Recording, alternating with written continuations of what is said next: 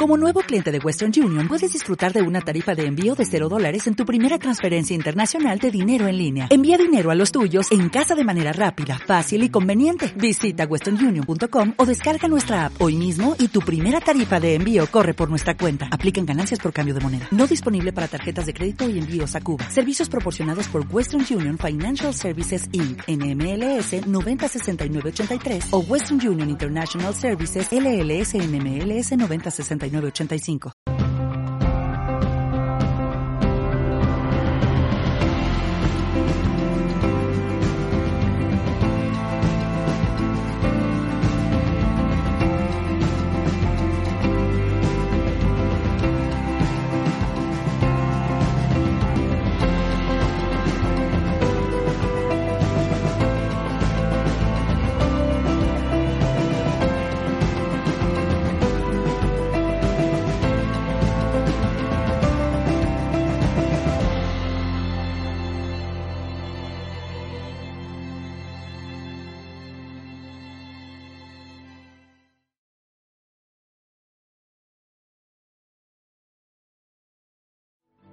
Algo que diferencia a los seres humanos de las máquinas es que los primeros somos libres para actuar. A las máquinas les sucede que cuando les aprietas un botón, sabes, normalmente, salvo con cierto tipo de ordenadores, lo que van a hacer. Cuando pulsas una tecla de un piano, por ejemplo, sabes lo que va a sonar. Y cuando, y cuando aprietas el freno de tu bicicleta, ya sabes más o menos cuál será el resultado. Lo triste sucede cuando a los seres humanos en ocasiones nos sucede lo mismo que a las máquinas y dejamos, por tanto, de ser libres para ser, y para actuar. Si cada vez que se enfrenta a determinadas circunstancias responde de la misma manera, si cada vez que ante una determinada circunstancia de la vida responde con el mismo patrón, puede que no sea tan libre como usted cree. Y si no es libre, entonces en ese caso es posible que no esté viviendo una vida auténtica. Hoy en Pensamiento Positivo hablamos de un tema nuclear del desarrollo personal, de la capacidad de dar respuestas libres, elegidas conscientemente por nosotros, a los desafíos y a los retos de la vida. Hoy hablamos de respuestas automáticas. Mi nombre es Sergio Fernández y esto, ya lo saben, esto es mucho más que un programa de radio. Esto es una tribu y su nombre es Pensamiento Positivo. Pensamiento Positivo, el programa de ABC. Radio sobre desarrollo personal. Sergio Fernández. ¿Le ha pasado en alguna ocasión que ha respondido a una situación de manera automática y luego ha llegado a su casa y ha dicho, pero ¿por qué respondo siempre de la misma forma? Y después, cuando lo ha pensado, se ha dado cuenta de que le hubiera gustado ofrecer una respuesta más auténtica. Le gustaría disfrutar de mayor capacidad de decisión para responder en las situaciones de estrés, que es donde, como decía el anuncio, verdaderamente un hombre se la juega. Hoy hablamos de esto, de reacciones automáticas, hablamos de las reacciones que nos restan libertad, hablamos de cuando llegamos a casa y decimos, otra vez, pero ¿cómo me, ha, ¿cómo me ha vuelto a suceder de nuevo? Y para eso contamos con dos personas a las que yo, les confieso, llevo siguiendo la trayectoria desde hace mucho tiempo. La primera de ellas, Mariló López Garrido. Mariló, me hace mucha ilusión tenerte por aquí. Buenos días. ¿Cómo estás? Igualmente, gracias por la invitación. Es un placer. Mire, yo me, dejas que, les cuente a, la tribu cómo nos conocimos. yo era muy chiquito. Fíjate, aparte de la tribu, ya les he contado que yo cuando era adolescente hacía dos travesuras por la noche. Una era escuchaba a Ramiro Calle, que tenía un programa y el otro era el tuyo en el que salía Marley, que ahora la presentaremos también, y me, desbaratasteis todos los horarios, porque acababais muy tarde, acababais a las 2.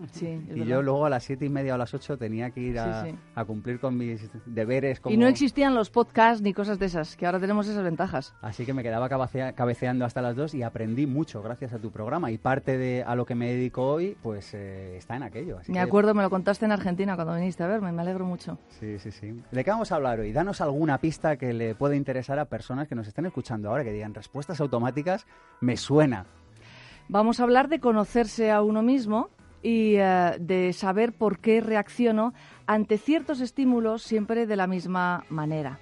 Y bueno, un poco cuál es el mecanismo que uno puede practicar para empezar a desarrollar la libertad de la que tú has hablado al principio, esa libertad que te permita no estar a merced de tus reacciones automáticas.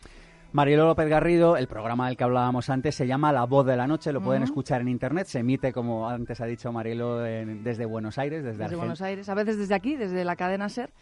Y, y bueno, muy contentos porque la Está vida en bien, Latinoamérica. sí, el programa va fantástico. Siempre ha ido bien ese programa. Sí. Tiene, tiene una estrella, la verdad.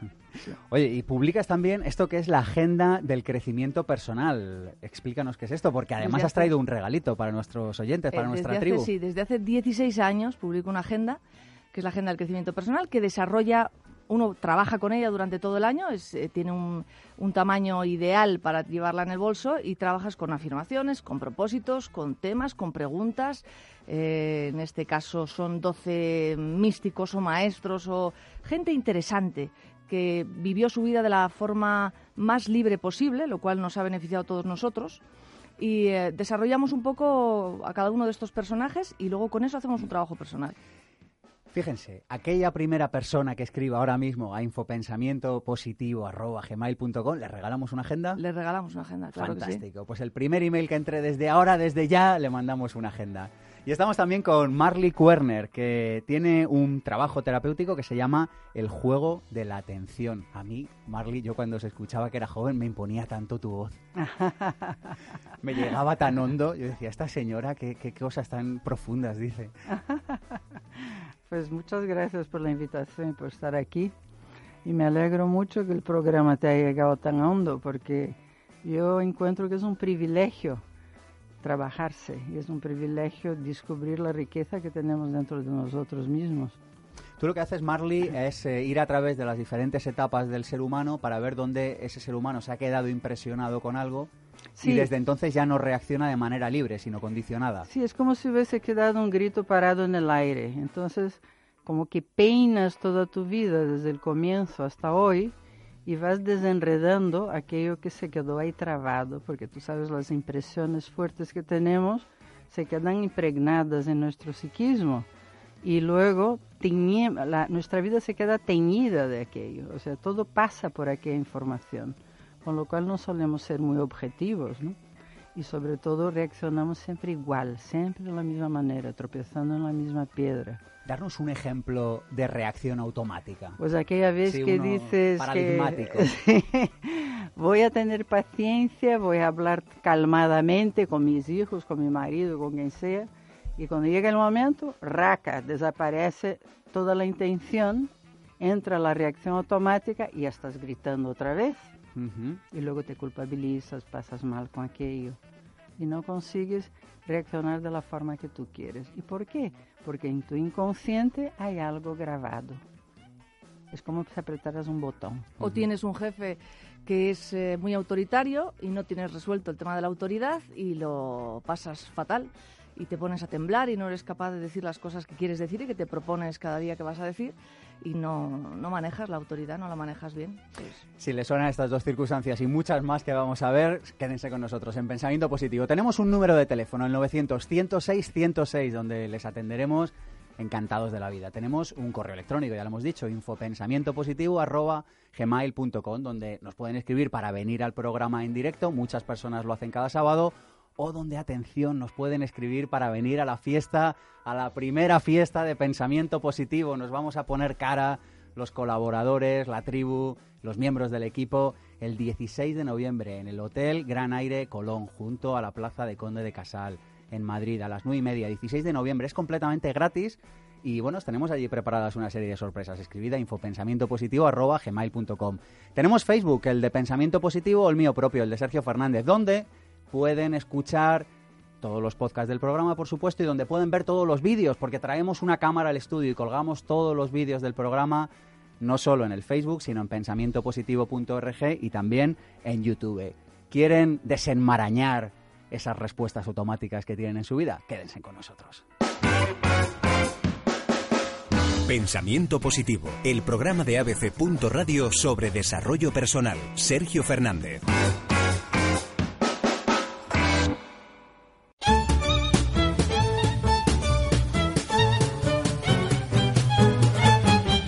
Somos responsables de lo que sucede en la vida, aparentemente, pero sí de la respuesta que le damos a lo que sucede.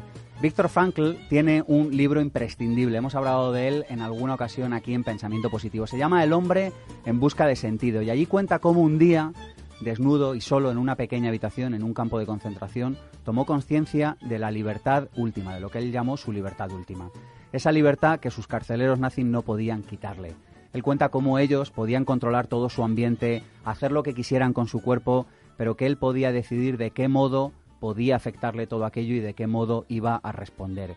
Él afirma que entre lo que sucedía, es decir, los estímulos y su respuesta, él tenía esta libertad última para poder cambiar la respuesta que omitía. De esto también habla Epícteto, Epícteto, perdón, en su libro Un manual de vida. Yo creo que debe ser el primer manual de autoayuda o de desarrollo personal de la historia. Y fíjense lo que dice Epícteto. Las circunstancias no se presentan para satisfacer nuestras expectativas. Las cosas suceden por sí mismas. La gente se comporta tal y como es. Lo que de verdad nos espanta y desalienta no son los acontecimientos exteriores por sí mismos, sino la manera en que pensamos acerca de ellos. Así que si vives en la respuesta automática, no eres tú, eres alguien muy parecido a ti, que incluso puede dar la sensación de que eres tú mismo, pero no es así, porque estás repitiendo una y otra vez una respuesta del pasado, es decir, sigues anclado al pasado. Vamos con los ejercicios. Hay una práctica que quizá pueda ayudarle, que, quizá pueda resultarle de ayuda, y es esperar unos segundos antes de emitir una respuesta. Guarde unos pequeños segundos para pensar, para reflexionar sobre esa motividad negativa. Por ejemplo, espere unos minutos, a mí esto me pasó el otro día, antes de enviar un email incendiario, estos emails que dices, esto es lo que me sale, y dices, pues casi que lo voy a dejar unos minutitos porque me puedo arrepentir. Así que eso a veces nos hace llevar una vida más libre. Y hay un segundo ejercicio impresionante. Y cuando les digo impresionante, se lo digo porque lo he vivido en propia persona y sé lo difícil que es. Y es declarar una semana libre de juicios. Solo eso.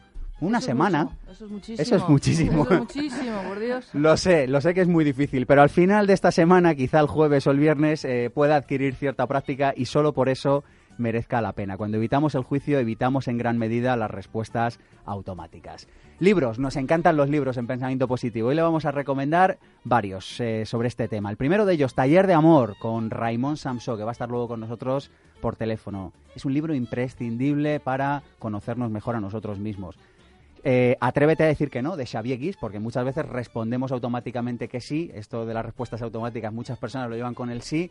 Así que atrévete a decir que no, de Xavier Guis. Tus zonas erróneas, de Wayne Dyer, un clásico estupendo. Yo todavía recuerdo cuando me encontré con este libro por primera vez y dije, ¿esto es real? ¿Esto lo ha escrito alguien? Tus zonas erróneas, de Wayne Dyer. Y por último, un clásico de este programa, Antonio Blay, curso de psicología de la autorrealización. Léanlo, por favor. Regálense los 15 euros mejor invertidos de su vida curso de psicología de la autorrealización. Vamos con Mariló en unos segunditos.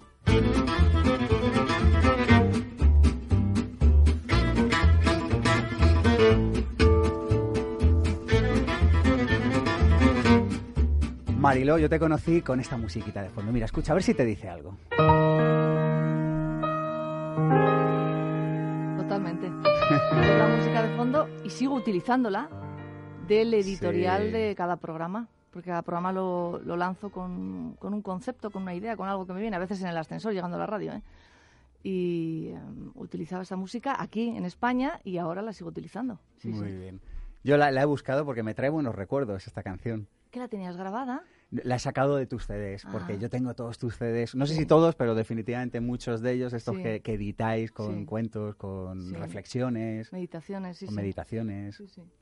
Oye, ¿qué es una respuesta automática? Vamos a empezar por el principio, Marilo. Te lo, va a resolver mejor Marley que yo, porque yo de alguna forma soy un amplificador de los conceptos con los que trabaja hace años Marley, que es la terapeuta. Yo soy la periodista, por decirlo así. Pero bueno, una respuesta automática en mi caso es em, pillarme siempre en las mismas cosas y em, no, no poder dirigir mi energía correctamente. Es como que estoy poseída por algo que, que ha aprendido mi mecanismo, que ha aprendido mi mente y que ha aprendido mi cuerpo también. Y ante ciertos estímulos yo tengo una reacción, me pasa siempre lo mismo. No, no, no, no soy yo. Y además luego me quedo mal, porque no es una cosa auténtica de mí. Yo sé que es algo que no es auténtico, aunque me identifique con eso. ¿Podemos estar en reacción automática y no darnos cuenta? Totalmente.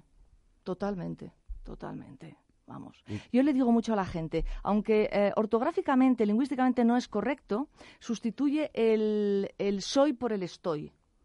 Estoy depresiva, estoy miedo, estoy agresiva, estoy triste, estoy, no soy. porque nos identificamos y, y, claro, Blay habla muy bien de todo esto. Sí. Muy bien. Has dicho que los 15 mejores euros, sin lugar a dudas, toda la obra de Blay. Blay, era un hombre absolutamente adelantado a su tiempo. una lucidez extraordinaria. Nos, trajo, eh, nos trajo definiciones, unió el Oriente con el Occidente, la psicología con la espiritualidad. Un hombre absolutamente adelantado a su tiempo. Y es en este momento un, eh, un, trabajo actualizado a tiempo real, todo lo que hace Blay. De alguna forma, las reacciones automáticas es esto. Blay hablaba de, del yo ideal, ¿no? El yo ideal es un, es un mecanismo por el que tú le estás diciendo de alguna forma a tu hijo que el ideal que él sería es ser un estudiante estupendo y tener una gran carrera y ganar muchísimo dinero. Es un ideal de la persona que él no es, sin lugar a dudas. Entonces se crea ese concepto, se le pone precio al amor. Hmm. Al niño se le pone precio. Si te portas bien, te compraré, que finalmente te compraré este quiero, son sustitutos de te quiero, ¿no? Eh, si sacas buenas notas, sí, el easy, ¿no? Y entonces aprendemos a que nuestro afecto tiene un precio. No se nos quiere porque se nos quiere. Danos alguna recomendación, alguna pauta, no sé, algo que nos pueda ayudar a descubrir eh, nuestras reacciones automáticas. Eh, ¿cómo, pues poner hoy, hoy sábado, cómo ponerle conciencia a esto para decir, eh, yo esta tarde estoy en autenticidad o estoy en respuesta automática?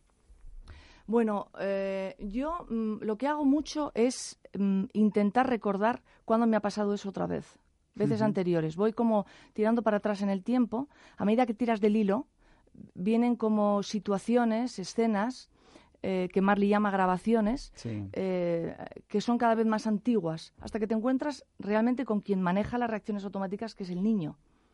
Entonces el trabajo realmente es el tener muy presente eh, el niño, hablar con tu niño interior, saber quién es, darle seguridad y empezar como a mm, poder trabajar amorosamente con lo que le ha sucedido a ese niño para que reaccione de esa manera. Porque todo tiene un porqué, todo tiene un origen.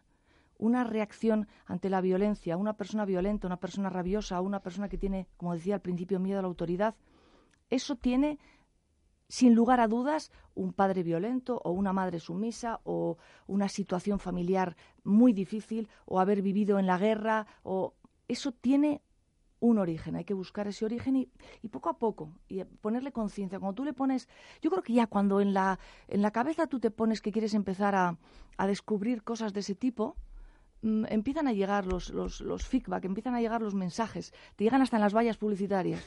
Sí, es verdad.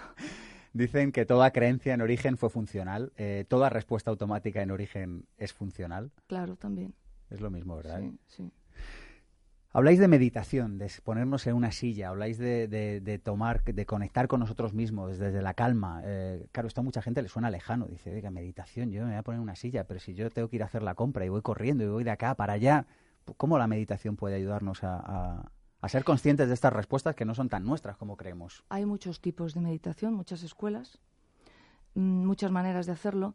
Yo a todo el mundo le digo que, que empiecen con cinco minutos eso es como, como hacer deporte, ¿no? Yo ahora voy a correr el maratón de París el día 7 de abril y ahora empiezo a prepararme, pero eh, primero te haces 5 kilómetros, luego no haces nada, luego haces 7, luego no haces nada, luego haces 20, luego no haces... En, en la meditación es lo mismo, es empezar por poquito. Sentarte significa sentarte, dejar de accionar todo el tiempo. Estamos acostumbrados a hacer, hacer, hacer. Estamos en una sociedad que el que no hace es el raro. Y nos dedicamos en realidad muy poco tiempo a nosotros, a nosotros de mm. verdad, al que hay por debajo de mi personalidad, al que hay por debajo de mi ego, ¿no? Y, eh, de mis circunstancias. En la acción, con la televisión, con eh, todo lo que se crea, con los iPad, por ejemplo, ¿no? Está el modelo 1, luego el 2, luego el 3, y cuando ya tienes el 3 te sale uno modelo pequeño, y luego el Samsung saca, luego... Entonces es todo una distracción permanente. La meditación es quedarte respirando, que es una cosa estupenda saber que estás respirando, y como eh, aplanarte un poco para también las reacciones automáticas, como para saber desde dónde estás actuando, ¿no? Luego tienes el cuerpo necesita dormir, es, es eso, es, es como alimentar el alma, ¿no? Alimentamos el cuerpo, nos alimentamos con la vista, alimentamos, eh, nos alimentamos con los alimentos, nos alimentamos con lo que oímos, es alimentar el alma, parar. O sea, es algo tan sencillo como sentarse, parar y no hacer nada. ¿no? Es que es lo contrario a la palabra, como en Occidente se entiende la palabra meditación. Meditación es como voy a meditar sobre esto, voy a pensar mucho sobre esto. Y en Oriente es lo contrario, ¿no? Es como intentar no pensar, yo nunca lo conseguí. Pero es como, yo siempre digo que es como un tren que llega, que sí, lo miras, pasa, lo ves y se va. Luego viene otro, lo ves, pasa y se va, ¿no? Esos son los pensamientos. Como, como yo no soy, yo estoy, yo no soy. fíjate, en esto coinciden todas las tradiciones espirituales del mundo, ¿no? Y todos los maestros o personas que en cierto modo nos inspiran insisten en esto, en el silencio, ¿verdad? Es fundamental el silencio. Vivimos, y fíjate tú el nivel de ruido que tenemos en las ciudades. Es una cosa que es una pasada. Pero ya no solo el silencio de que en tu casa, de que en tu calle no pasen autobuses. No, pero es un símil, quiero decirte que estamos en una sociedad mm, que no, que no anima sobre el silencio, no eh, a los niños no les enseñamos a estar en silencio, les obligamos a estar en silencio, pero no es desde un lugar de serenidad y de que eh, se desarrollen artísticamente o que estén con ellos. Hay muy, está poco, está poco comprendido por la sociedad el silencio. Oye, hay otro tema que yo creo que a muchas personas les será familiar, que es este del transgredir los rasgos familiares, es decir, la forma en la que se hacen las cosas por aquí, por este, por este apellido. ¿no? Nosotros o no nos tocamos, o nosotros nos queremos mucho, o nosotros nos llamamos siempre por Navidad, o no nos llamamos nunca, o nosotros somos todos empresarios, o estamos todos en par. Como el rasgo familiar. Como el rasgo familiar. ¿Cómo transgredir eso? Porque claro, cuando eh, muchas personas lo transgreden, en cierto modo se sienten culpables. Dicen, estoy fallando a mi tribu, estoy fallando, en este caso de la de verdad, ¿no? Estoy fallando a mi, a mi clan. Claro, yo creo que eso te lo va a contestar mejor Marley que yo. Venga, Marley. Hombre, porque tenemos una, tenemos una sensación importante de pertenencia. Entonces cada mm, familia tiene una ley no hablada, pero que por la que se rige todo el mundo. Entonces cuando fallas esa ley es como que dejas de pertenecer a aquella familia. Y es, Fidelidad. Es tremendo, sí, sí, sí, sí. Y a veces es algo dañino para toda la familia esa ley, pero se, se, se, se respeta, porque si no la sigues, pues dejas de estar acompañado, dejas de estar solo. Danos un ejemplo de alguna de alguna de estos rasgos familiares que a veces nos cueste transgredir. Pues por ejemplo, uno muy común es no tocarse o no hablar las cosas. Entonces, claro, cuando tú le das una indicación a una persona de empezar a tocarse para empezar a tener más intimidad, para interesarse más por los por las emociones que por los hechos, la persona no lo consigue hacer, porque eso sería romper el esquema de la familia. En realidad la familia lo que desea es que alguien rompa por fin el esquema de la familia. Lo que pasa es que pocos se atreven, ¿no? Pero tocarse, por ejemplo, fíjate tú, eh, haber vivido sin el toque y luego empezar a manejar el toque, es que es un temazo ese. Es que es una reacción automática a nivel grupal. Claro. Claro, y claro, una reacción automática se rompe con algo nuevo porque es nuestro lóbulo frontal el que es capaz de renovar las cosas. Cuando hacemos un hábito, son otras partes del cerebro que se ocupan como el secretario, el bedel, pero el director general es el lóbulo frontal y ese es el que inventa la novedad. Entonces, si no hay novedad, la cosa se queda rancia. Es como el agua que, que se empieza a pudrir porque no está fluyendo, ¿no? Y, esas leyes familiares tienen una fuerza bestial. La persona se trabaja, se trabaja, se trabaja, pero no rompe la ley familiar. Y luego está el secreto familiar. Está un poco en esa línea. El secreto familiar es como los secretos familiares que se pasan a través de generaciones que nunca se han hablado y que permanecen dentro de uno. Uno sabe que hay algo. ¿no? es como una vergüenza. Uno sabe que hay algo que está ahí, Mm, pero ni se habla, ni se resuelve, ni se... Es una mm. cosa fuertísima, porque todo lo que no hablas, todo lo que escondes, adquiere unas dimensiones extraordinarias, ¿no? Aquí lo interesante es que el secreto eh, familiar muchas veces genera la ley familiar, o sea, es una compensación. Sí. Si, por ejemplo, hubo un antepasado que fue a la cárcel o que se enloqueció o lo que sea, entonces la familia tiene unas normas de normalidad que no se pueden dejar de cumplir, que son tremendas. Es como que de alguna manera nunca acabamos de ser libres. Y me explico, que sí que sé que lo somos, pero si de alguna manera tú dices, pues yo ahora voy a romper esta ley, entonces por oposición haces lo contrario, entonces tampoco estás en la libertad, porque lo que estás haciendo es reaccionando. Dice, en mi familia nadie se toca. Dices, pues yo ahora voy a ser el más sobón pero en realidad tú a lo mejor tampoco eres el, el más sobón. Eso pasa con los rasgos. Es la misma prisión. Claro, eso pasa con los rasgos. Eh, los, los adquieres por imitación o los adquieres porque te revelas a eso, porque yo no voy a ser como mi padre. Me niego a ser como mi padre. Pero al final, el contrario tiene la misma energía que el igual, hasta que llegas al centro. Pero es, forma parte un poco del camino. Tienes que irte al otro lado para poder ir al centro. Y la pregunta es, ¿y cómo sabemos si estamos en respuesta automática por imitación o por evitación? ¿Cómo lo sabemos, Marley? pues Marilo, ha cambiado la mirada.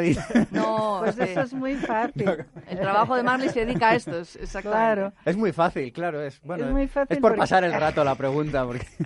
es que si tú analizas un poco papá y mamá, porque es que no los tenemos a analizar. Si tú paras un poco y analizas, no como una persona a la que debes eh, una lealtad, no estamos hablando mal de nadie, estamos simplemente diciendo ¿Dónde ha habido una distorsión? ¿Dónde hay un malentendido? Porque ese malentendido cobra, tiene un precio alto, altísimo.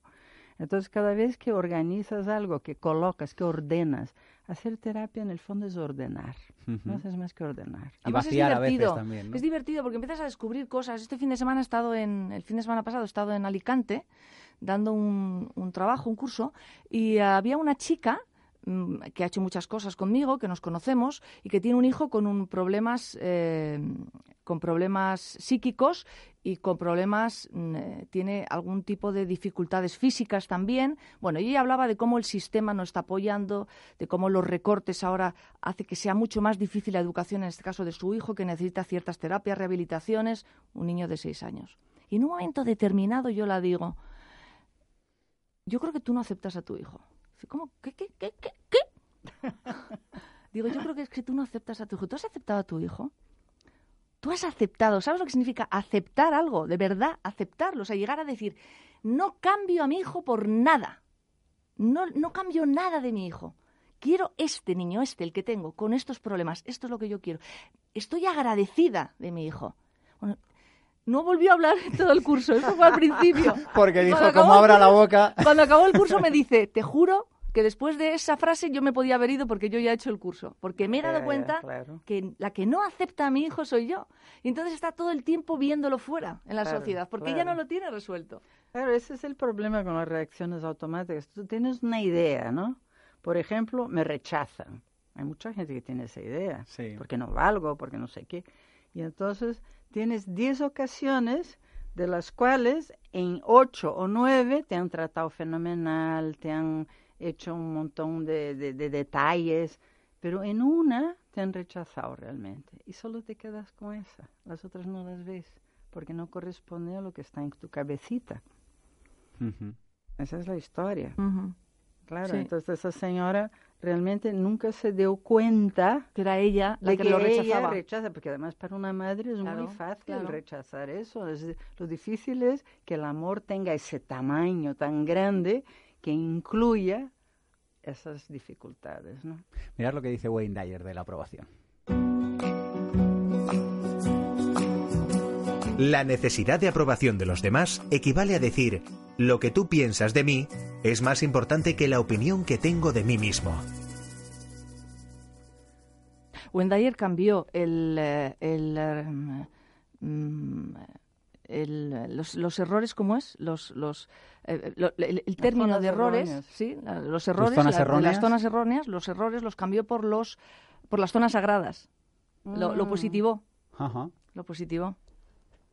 Oye, eh, Marley, tú hablas en, alguna, en algún programa que os he escuchado, hablas de que hay grabaciones, de que hay rasgos y de que hay creencias. Claro. ¿Nos lo cuentas a la vuelta de un bloque de Public? Muy bien. Pensamiento positivo. La propuesta. Raymond Samso ya le conocen, es miembro de la tribu de Pensamiento Positivo, tiene libros de desarrollo personal muy buenos, eh, Taller de Amor me ha inspirado para preparar este programa, además es profe del máster de Emprendedores del Instituto Pensamiento Positivo. Raimón, buenos días, ¿cómo estás? Hola, buenos días, ¿qué tal? Oye, ¿nos das tres ideas para salir de las reacciones automáticas inspiradas en tu taller de amor y en todo aquello que sabes? Claro que sí, pues mira, vamos por la primera. Mira, lo primero que tendríamos que ver es, el que es no ver el comportamiento de la persona, sino ver que esa persona que está delante está sufriendo, tiene miedo, siente dolor. Y cuando entiendes esto, ya no te fijas en el comportamiento. La segunda pauta sería que, caramba, que nadie elija tu comportamiento. Tu comportamiento lo tienes que elegir tú, que nadie decida cómo vas a comportarte y a reaccionar. Eso sería lo primero. Sí. Y luego la tercera, caramba, tenemos que anteponer la paz interior, la tranquilidad a cualquier eh, objetivo que tengamos. Es decir, lo primero es estar en paz, al margen de cualquier persona y de cualquier comportamiento. Yo creo que con estas tres pautas vamos a responder y no vamos a reaccionar. Esto último, eh, Raymond, sería esto de que tenemos que elegir entre llevar razón o ser felices. Eso es. Es decir, cuando la paz interior es tu máxima prioridad, entonces no entras en conflictos, en peleas ni en discusiones. Oye, recomiéndanos algún libro, alguna película, algo para profundizar en este tema. Pues mira, yo creo que el mejor libro es el que escribió Eckhart Tolle, que se llama Un mundo nuevo ahora, eh, y él profundiza mucho en el juego del ego. Yo creo que aquí tiene mucho el tema del ego. Gran libro. Raymond, muchísimas gracias. Gracias. Hasta otro día. Adiós. Adiós. Pensamiento Positivo, el programa de ABC. Radio sobre desarrollo personal. Sergio Fernández.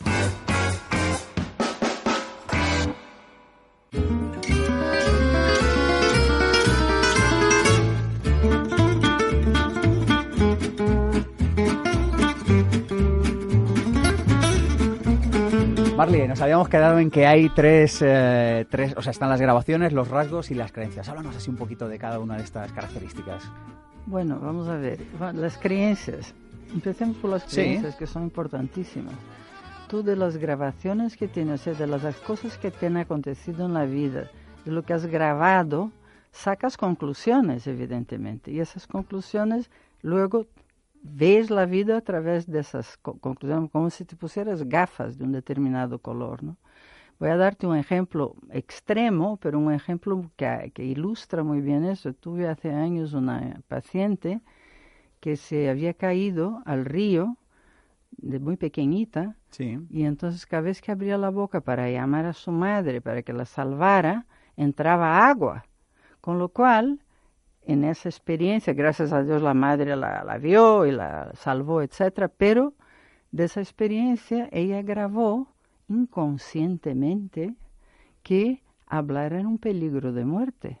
Y esa chica no hablaba. O sea, tenías que sacar cada palabra con sacacorchos. Y esta mujer, cuando vamos a ver por qué le costaba tanto hablar, surgió esa escena.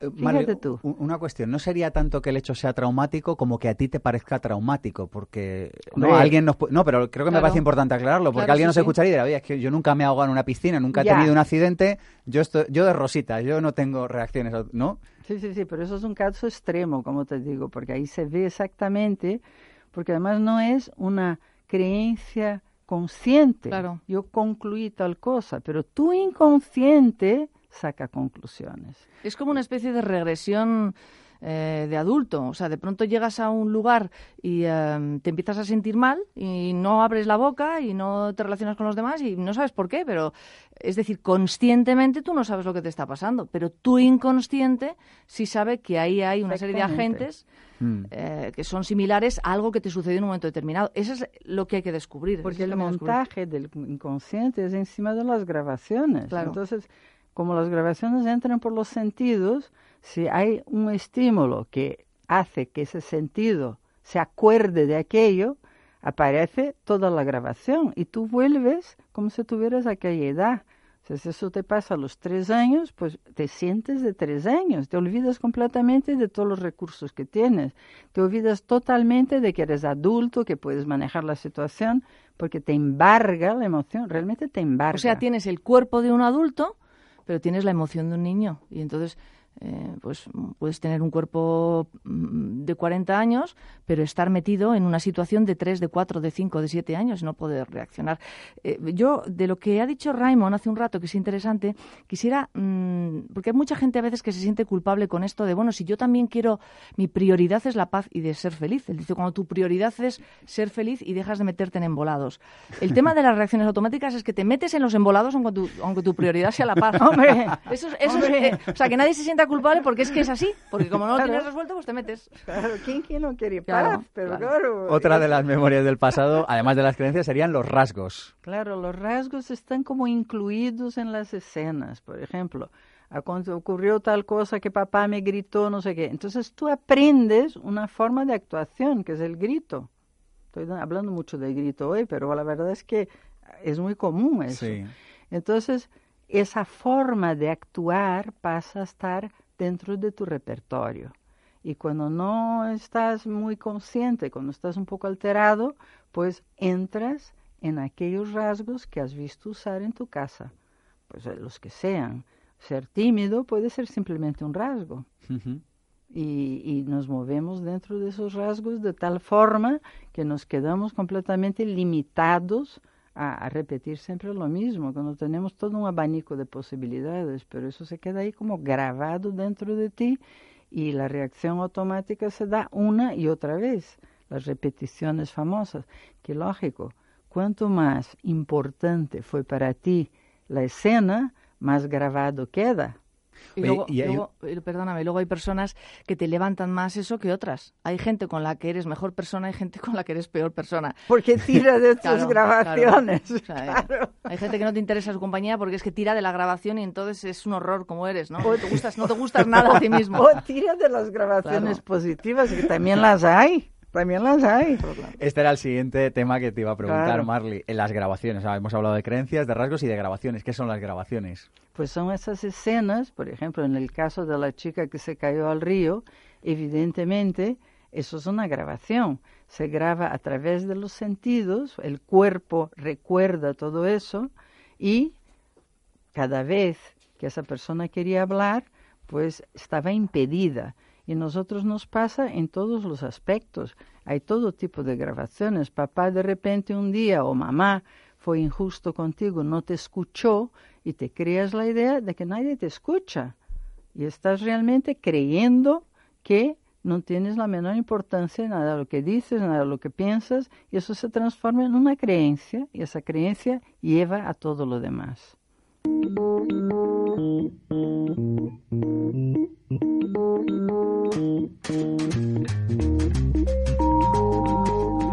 Del otro lado del teléfono tenemos a Ramón Villamil, promotor de esta iniciativa que se llama Maestros del Bienestar, que se traen a Madrid a Miguel Ruiz, médico cirujano y autor de un libro muy bonito, Los Cuatro Acuerdos. Ramón, buenos días. Hola, ¿qué tal? Buenos días, ¿cómo estás? Oye, ¿qué va a aprender una persona que vaya a compartir el 10 de noviembre junto con Miguel Ruiz allí una jornada con vosotros? Bueno, ya decíamos el otro día que la, parte central del mensaje de, de, don Miguel Ruiz es el poder de las palabras, ¿no? Que es otra manera de expresar el poder de los pensamientos, una manera más concreta, ¿no? De cómo los pensamientos y por lo tanto las palabras configuran la realidad material. Él insiste en que esas palabras que nos dicen desde pequeños, nosotros acabamos creyéndolas y, con, y configurando nuestra realidad no en función de lo que somos, sino en función de todas esas cosas que nos han ido diciendo desde pequeños, el otro día comentábamos que una manera que él propone para defenderse de, de, esta influencia que limita nuestra libertad es no tomarnos las cosas personalmente. Él dice, bueno, es que cuando alguien te dice algo, tienes que tener en cuenta que eso no responde a cómo tú eres, sino que responde a cómo esa persona es. De esa manera conseguimos un poco protegernos. Sí, y la única parte... Dime, dime. Nada, dale, dale, Ramón. No, no, que decía que otra consecuencia importante de esta, de esta historia, eh, que yo creo que cierra la, la, la visión de don Miguel, que es genial, es que él habla de no suponer, porque claro, una de las cosas por la que nosotros eh, continuamente hacemos suposiciones sobre los demás o sobre lo que piensan los demás es porque tenemos miedo a lo que nos digan. Como nos tomamos las cosas personalmente, la consecuencia es que tendemos a suponer en vez de a preguntar. ¿Por qué? Porque si preguntamos y nos dicen algo que no nos gusta, como nos lo tomamos personalmente, pues procuramos evitarlo, ¿no? Y esto es lo que cierra el círculo del discurso de Don Miguel, ¿no? Cómo intentamos pasar nuestra vida en base a suposiciones o los demás de lo que quieren, de lo que les gusta, de lo que no les gusta, en vez de ser abiertos, sinceros y preguntar, ¿no? Genial, y... Ramón. Danos una página web. Nos ha, nos ha gustado. Vamos a ir ahí el día 10 de noviembre. Danos una página web. La página web es maestrosdelbienestar.com y en, y en ella encontráis información del evento y la posibilidad de comprar las entradas también. Maestrosdelbienestar.com. Muchas gracias, Ramón. Hasta otro día. Venga, hasta luego. No tengo la receta para que triunfes, pero sí para que fracases. Intenta caerle bien a todo el mundo. Swap. Decís también que tu cuento o película favorita tiene mucha importancia en la vida, te puede impresionar, te puede marcar tu futuro. El personaje. Yo la primera vez que escuché esto de vosotras, caí en la cuenta. ¿Y cuál es tu personaje? Uf. caíste Uf. en la cuenta, caíste en el personaje. Sí, sí, sí. El personaje es, es mucho el yo soy. Es que uno a uno le, le impacta, le impresiona eh, porque tiene partes que ha vivido de un personaje que puede ver en una película perfectamente. En el caso de los niños, eso es una cosa mm, marcante, ¿verdad, Marley? Muy, les, puede afectar muchísimo. Un cuento, una historia que te contaron y que tú inmediatamente ese cuento si eres muy auditivo, puede ser auditivo, puede ser más visual, pero si eres muy auditivo, eso tú lo estás convirtiendo ya en imágenes dentro de ti, se está convirtiendo en una cosa real, porque para el niño mm, eh, todo es real, todo es verdad. Para el niño no existe la mentira, el niño aprende a mentir, pero no es como eh, eh, intentar que un perro no mueva, no mueva el rabo. Es, es, la verdad es la verdad. Entonces, sí, adquieres el personaje, te identificas con un tipo de personaje, el yo soy, y empiezas a vivir a veces con, con, un peso enorme, como, como una losa, porque tienes que cumplir con el personaje, tienes que mantener el tipo del personaje. Y eso te, resta libertad, que es a lo que vamos hoy. claro. te resta libertad. Y además el cuento se transforma en una especie de guion que tienes en tu inconsciente. Entonces, claro, si el cuento acabó bien, vale. Pero si el cuento acabó mal, pues tienes ahí una rémora. Y evidentemente es así porque el inconsciente tiene una cosa que es fantástica por un lado y tremenda por otro, y es que no hace la menor distinción entre la realidad física externa y la imaginación. Entonces, claro, te cuenta un cuento, tú estás viendo las imágenes y viendo la secuencia. Y, y cuando observas eso luego en la vida de la persona, es que lo sigues, es impresionante. Y aquí es interesante lo que está diciendo Marley, porque hay mucha gente, lo digo para la gente que nos está escuchando y que a veces dice, pero ¿será que yo me estoy inventando esto? A lo mejor yo me estoy inventando esto y no es verdad que yo haya vivido una situación determinada traumática es que no importa si lo has vivido o si no lo has vivido. Es lo que decíamos antes, lo importante es que tú tengas la sensación. No, eso está dentro de ti, por lo tanto que es que da igual, como, como si ha sido una cosa física real, o ha sido una escena, o ha sido imaginario, o ha sido... Importa que de alguna manera eso es un, un trabajo a, a desarrollar, y hay que, hay que buscar ahí, ¿no? Un peso que hay dentro de ti. Y muchas veces son imaginarios, ¿eh? sobre todo en los temas sexuales y tal, muchísimas veces son imaginarios. Yo siempre cuento un caso de una chica que tenía todo, eh, todo del libro de haber sido violada, pero no encontrábamos nunca nada, hasta que un día la madre, por casualmente vino a la consulta y había sido ella la violada, y nunca lo había dicho en la vida, pero la otra lo había captado y había hecho suyo lo que era de su madre. Eso es así como se transmiten las cosas. Y claro, ya te puedes buscar en ti, no es tuyo. O gente hemos tenido gente en los cursos que se ha visto como, como un aborto, como, como que, que fue abortado. Yo tengo gente que me, me dice, oye, es que he visto como que yo, que no nací, que me abortó, que mi madre me abortó. Bueno, vete a hablar con tu madre. Resulta que la madre tuvo un aborto que no le contó a nadie cuando tenía 16 años, que ni siquiera sus padres se enteraron. Nadie sabe la historia del aborto. Y esta mujer, 40 años después, tiene esa sensación, esa vivencia. Es decir, eso está dentro, está ahí en la energía, está, lo tienes dentro de tu sistema. Has estado dentro de esa mujer que ha vivido eso. Claro, fíjate tú. Oye, hay otro tema y creo que puede ser interesante también y es el de eh, echar un vistazo, echar la vista atrás y ver cómo conseguíamos la atención de los demás, el cariño, el amor de los demás cuando éramos pequeños. Eso nos puede dar mucha pista de, de las grabaciones que tenemos. Bueno, eso es un personaje, el personaje que funciona, ¿no? Si el niño bueno funciona, me uso ese niño bueno y hasta que se queda pegado a mi piel. hasta que lo conviertes el en personaje. Un molde. el, primero te pones el disfraz y te lo has puesto tanto que el disfraz llega un momento que está pegado a tu piel y ya no hay disfraz, es tu piel. Y entonces te identificas con eso. Y no es tuyo, es un personaje. Claro, y puede ser un personaje del niño bueno o del niño malo. Si no consigo atención con el niño bueno, pues vamos a ver cómo saco a mi de quicio a papá y mamá para que estén conmigo. y eso se transforma luego en un hábito y te identificas con ello y lo que aquello con lo que tú te identificas, eso ocurre, eso eres. O eres el fuerte de la familia, que todo el mundo admiraría al fuerte o el primero, el, el que más éxito tiene, el socialmente aceptado. Y es gente que luego no se permite un fracaso o no se permite la debilidad. O, es que es un peso, el personaje y la llamada de atención es un rollo, es un rollo tremendo que tienes que arrastrar hasta que decides cortar con todo eso. Oye, el tema de las adicciones. No quiero que acabemos el programa sin hablar de adicciones, no solo a sustancias, que yo creo que es lo primero que le viene a todo el mundo a la cabeza cuando se pronuncia la palabra adicción, sino a personas y lo que eso nos está eh, la pista que eso nos está dando. ¿no? Mira, yo acabo de hacer un curso en internet sobre adicciones, así que te puedo decir que lo tengo trillado en este momento.